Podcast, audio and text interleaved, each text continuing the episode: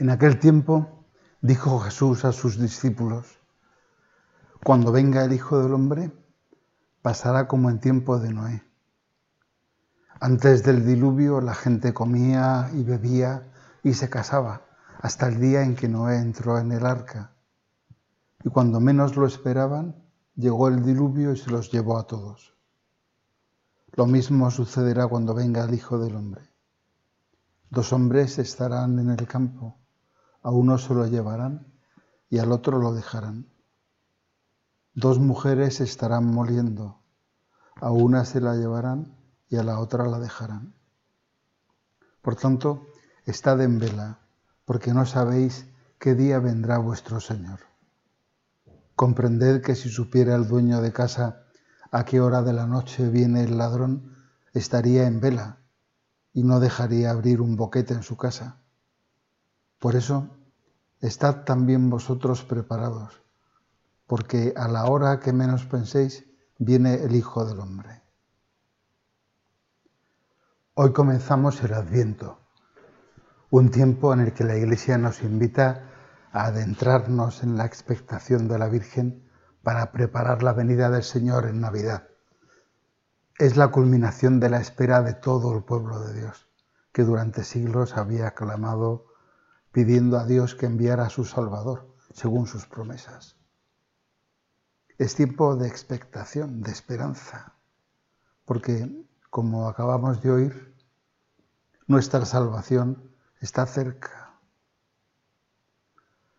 La liturgia venía ya preparando este clima. Por ejemplo, el viernes nos hacía considerar la misma idea con palabras de una profecía pronunciada por el mismo Jesús erguíos y levantad la cabeza, porque se acerca vuestra redención, dice en el Evangelio de San Lucas. Y hasta la Navidad, la Iglesia avanzará como en un crescendo por ese camino de anticipación jubilosa. Nosotros, cada uno, ahora, necesitamos igualmente ser salvados. Y no solo individualmente sino todos juntos también, en nuestra relación de unos con otros, porque nadie se salva solo, nadie se pierde solo. Necesitamos la salvación. Darnos cuenta de esto es condición necesaria para la esperanza, para una esperanza no teórica o abstracta, sino concreta y decisiva, que sea verdadero motor de nuestra vida no viviremos la esperanza si dejamos que marque nuestro tono vital el estrés, el agotamiento, la resignación, la mala experiencia constante de nuestra debilidad, el cansancio y la desilusión ante nuestros pecados, o incluso una actitud cínica, aunque sea más bien postiza, con la que nos defendemos del dolor de la decepción. Es tiempo de expectación, porque como nos recuerda el Papa Francisco, Dios es siempre una sorpresa. Esa es la mejor receta contra el cinismo y contra todo lo que puede lastrar y desinflar nuestra vida. La expectación de la Virgen es muy especial, porque ella ha experimentado de un modo único en la Anunciación la sorpresa que es Dios, lo asombroso y creativo que es su amor.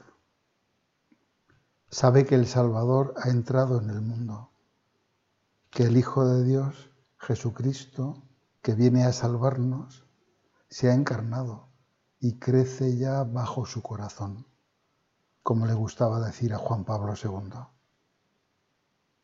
Dejémonos sorprender de nuevo por Dios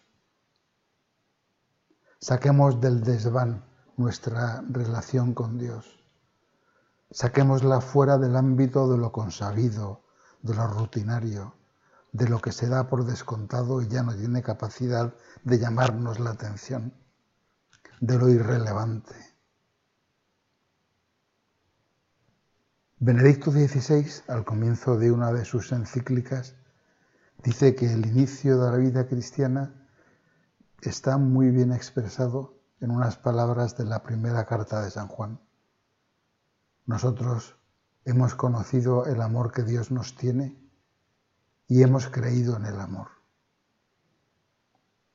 Es así, confirma el Papa Francisco, porque la fe reconoce el amor de Dios manifestado en Jesús como el fundamento sobre el que se asienta la realidad y su destino último.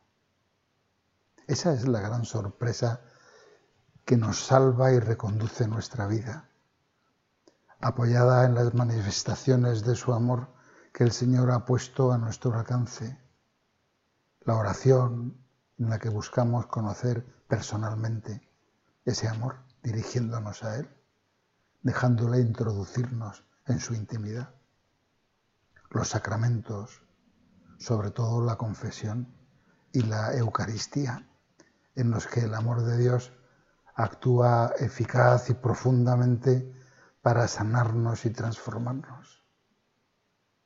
Así nos podemos llenar de expectación y dejar que Dios convierta nuestra vida en una aventura grande y maravillosa, como la que nos ayuda a desear San José María en el número uno de camino, que tu vida no sea una vida estéril, sé útil, deja pozo, ilumina con la luminaria de tu fe y de tu amor.